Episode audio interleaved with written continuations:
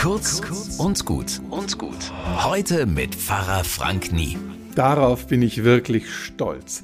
Ich habe mit dem Rauchen aufgehört, schon vor über einem Monat und durchgehalten. Ja, ich freue mich.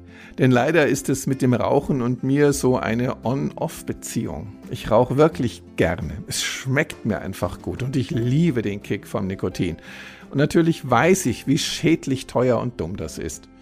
Und dann bleibe ich einige Jahre vernünftiger Nichtraucher, bis es mich dann doch wieder packt und ich ein paar Monate lang am Glimmstängel hänge. Ich habe mich inzwischen damit arrangiert, dass ich wohl ab und zu so einen Rückschlag verkraften muss auf dem Weg, ein gesundes Leben zu führen. Und ich finde, das Wichtige ist, es immer wieder probieren. Wenn man mal aufgegeben hat, wieder Mut fassen, neu anfangen.